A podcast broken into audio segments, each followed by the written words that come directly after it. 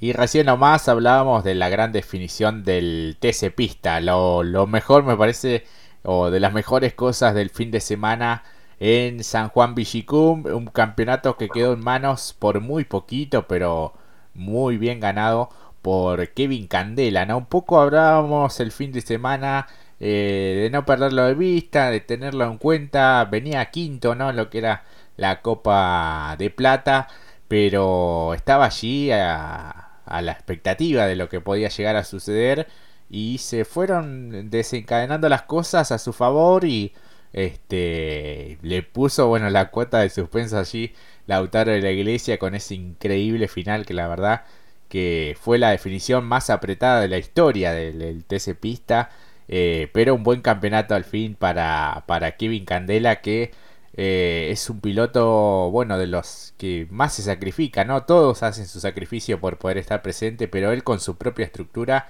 luchando contra equipos realmente importantes, no solo de la categoría, sino del automovilismo nacional, así que es un doble premio, un doble mérito y una satisfacción enorme para él, ¿no? Sí, exactamente, Jorge. Lo mejor de, sin dudas, del fin de semana eh, por lo espectacular que fue ese último pique, la verdad que el autor de la iglesia nada que reprocharse. O sea, se definió por un punto, como bien decías, eh, incluso la, un poco lo decíamos en las redes, la caballerosidad por parte de Lautaro, eh, a pesar de haber sucedido esto y en las últimas fechas, no importa nada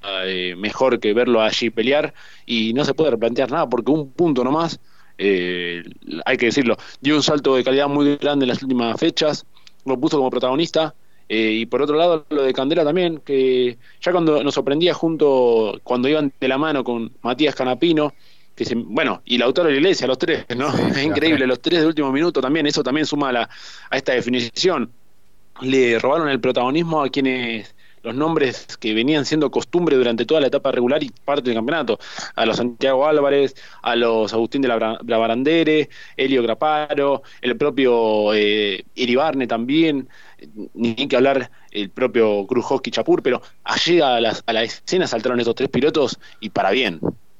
Tal cual, un Matías Canapino que llegó como líder, después se fue complicando un tanto el fin de semana desde el punto de vista mecánico, pero siendo su primera temporada realmente fue espectacular lo que hizo eh, de haber clasificado a estas instancias finales mediante el sistema de tres de último minuto. Ni hablar lo de Candela, lo de, la, lo de Lautaro de la Iglesia, vos recién lo comentabas. Se le escaparon esas chances eh, en las últimas vueltas en, dos finales seguidas, pero bueno, en esta dio lo último que tenía. Realmente se brindaron al máximo por el espectáculo. Eh, y bueno, no se sabía, creo que el propio Candela lo dijo no sabía si era campeón o no y este, estalló de realmente él y todo su equipo cuando eh, se, conoció que, que, sí era el ganador por solo 10 milésimas de segundo, una final de, de photo finish como se suele decir, realmente fue impresionante cómo, cómo se la jugó de la iglesia en, el último frenaje, poner el auto, eh, tocarse un poco, ¿no? E ir a la par prácticamente hasta la bandera cuadros realmente fue fantástico y será una definición que será recordada por mucho tiempo, ¿no? Este, una Copa de Plata que se definió allí en los últimos metros en la última competencia. Dos victorias para Kevin Candela en la temporada, 198 puntos. Y por esas cosas que tienen las competencias se quedó sin, sin triunfos el Lautaro de la Iglesia, lo cual le hubiese valido eh, quizás ser campeón eh, porque quedó con 197 puntos en la Copa de Plata, 176 eh, con 75 Agustín de Brabandere, luego Craparo, Reutemann, Álvarez, Vázquez, eh, Matías Canapino, Frisler y Agustín Martínez dentro de los 10 mejores de esta etapa de la Copa de Plata. El subcampeonato finalmente quedó en manos este, de Federico Ibarne, este, con 452 puntos. Craparo se acercó un montón, ¿eh? en un momento estaba allí la definición por el eh, ascenso, este, por el subcampeonato. Eh, Mati, vos me lo habías comentado en lo privado, me decías, ojo con Craparo, yo te decía, bueno, pero eh, es difícil que se acerque y en un momento llegó a estar por encima porque este, el propio Ibarne sufrió un recargo en la serie por tocar a a, Impiombato. Este, y realmente allí se, se, fueron complicando sus chances. De todas maneras, alcanzó este, el objetivo que era eh, nada más y nada menos que ascender a, al TC la máxima. Sí, porque básicamente se va, se daban las cuentas porque justamente, como bien narraste, Jorge, Federico Ibarne estaba muy complicado, en clasificación muy complicado realmente,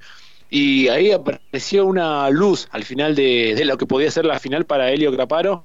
porque se permitía ilusionarse, eh, y más allá de si uno quiera o no, la verdad que estábamos bastante afilados, eh, hacía tiempo que no veníamos acertando algún alguna porra, ¿no? Eh, pero no hay que abusar de la porra, porque bueno, lo dicho, el sábado hablábamos de que Cabandera podía dar la sorpresa, la dio para bien, se fue inclinando un poco allí en la balanza, pero lo de Craparo podía llegar a darse porque justamente todas las dificultades tuvo Iribarne, ni que hablar de Santiago Álvarez. Creo que sin duda eh, me parece a mí que no lo tomen a mal. Eh, son eh, seguidores o lo bancan, es un gran piloto Santiago, pero la verdad por todo lo que ha hecho en la temporada, es el, lamentablemente le ponemos este mote, pero no es por nada en personal, es el gran perdedor de la, de la temporada porque había hecho todo muy bien, había llegado a la definición después de dos carreras que fueron malas, llegaba con chances muy concretas y se termina resolviendo también el domingo de otra manera que lo, despojó de todo, e incluso del ascenso. Eh, por eso eh, le ponemos ese mote, pero nadie puede negar la calidad de piloto que es. Ha ganado dos competencias. Hasta ese domingo era el piloto que más victorias había conseguido en, en toda la temporada 2021 de la, de la telonera, como lo es el TC Pista. Tal cual, creo que se termina complicando en lo que fue obviamente la primera serie, ¿no? Que el toque con,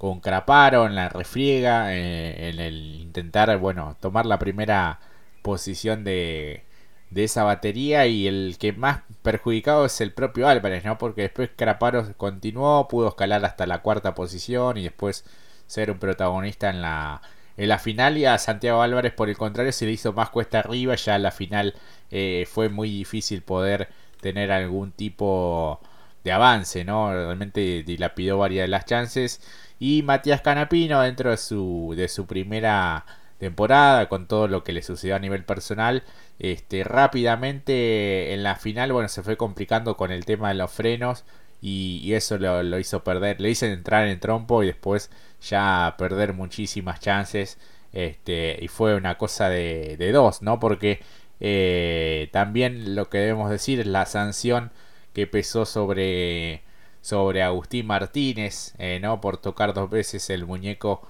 eh, de goma en el sector 1. Le termina dando la victoria a la iglesia y lo hace partir ya en una posición expectante en la final. Y bueno, ese mano en mano increíble con, con Kevin Candela en la, en la final y lo que todos ya vimos, ¿no?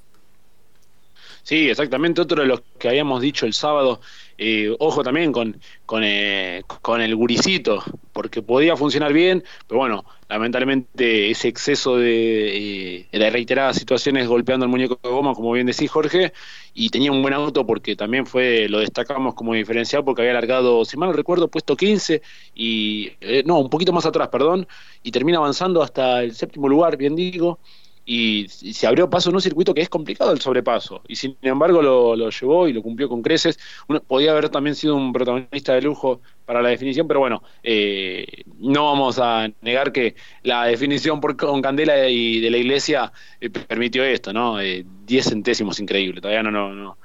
para bien fue espectacular pero bueno lo dicho creo que para la temporada que viene hay un lindo marco para todos estos pilotos que hemos narrado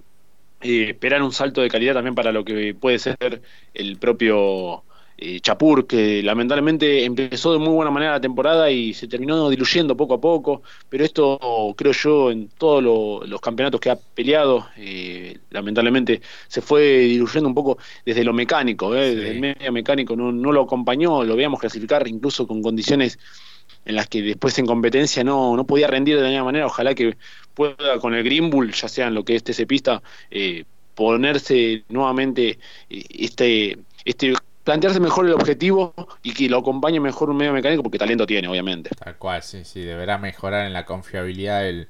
del vehículo para alcanzar los objetivos planteados que nada más y nada menos que llegar a, a la máxima, así que deberá hacer otra otra temporada más en, en TC Pista, un TC Pista que se va a poner realmente muy bueno el próximo año con el ascenso de Barcos Quijada, Jeremías Olmedo, que estuvo,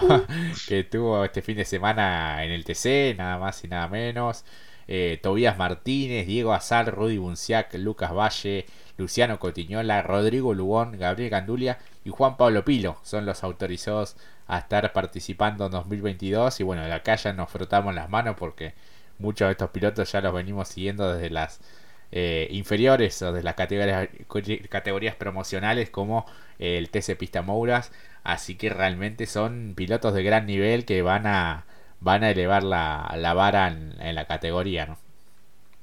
Sí, y no, no, quiero dejar afuera también a otro que va a tener un proyecto deportivo más que interesante por la unión de, al, equipo, a la estructura Sporting como lo es Tomaselo, eh, que ha sido un protagonista muy interesante en el Mouras y que lamentablemente no pudo reflejar eso mismo en el TC Pista, con algunas participaciones aisladas eh, de protagonismo y que me gustaría también eh, sumarlo si es posible, pero esto va a depender solamente de él y que pero le sumaría mucho atractivo es nuevamente Matías Frano, que ha tenido un muy buen, un presente muy interesante en el Top Race y que nos gustaría verlo nuevamente allí, ¿no? Peleando, eh, la verdad que elevaría un montón eh, la competitividad en esta categoría como lo es la del TC Pista, a un escalón nomás de la máxima. Sería,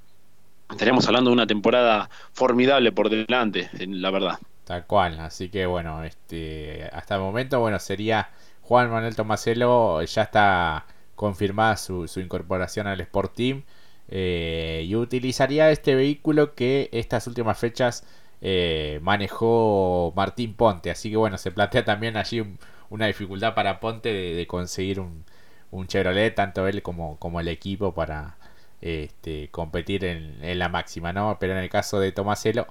va a estar en el Sport Team eh, siendo compañero de Matías Canapino, ¿no? En este proyecto integral. Este, estaba muy, muy, pero muy agradecido a la, tanto a Agustín como a Matías por esta oportunidad también y a Sergio Polse también, quien es el director de la, de la escuadra, una de las escuadras más prestigiosas ¿no? también del automovilismo nacional. Uno recuerda tantos campeonatos logrados, por ejemplo, en el, en el Top Race. Así que bueno, este, habrá bueno, escuadras muy fuertes, pilotos que vienen haciendo muy bien las cosas eh, tanto en, el, en lo que es el Mouras, ¿no? Como en otras categorías nacionales, caso de Diego Azar. Así que realmente se va, se va a ver una temporada, me parece espectacular en 2022.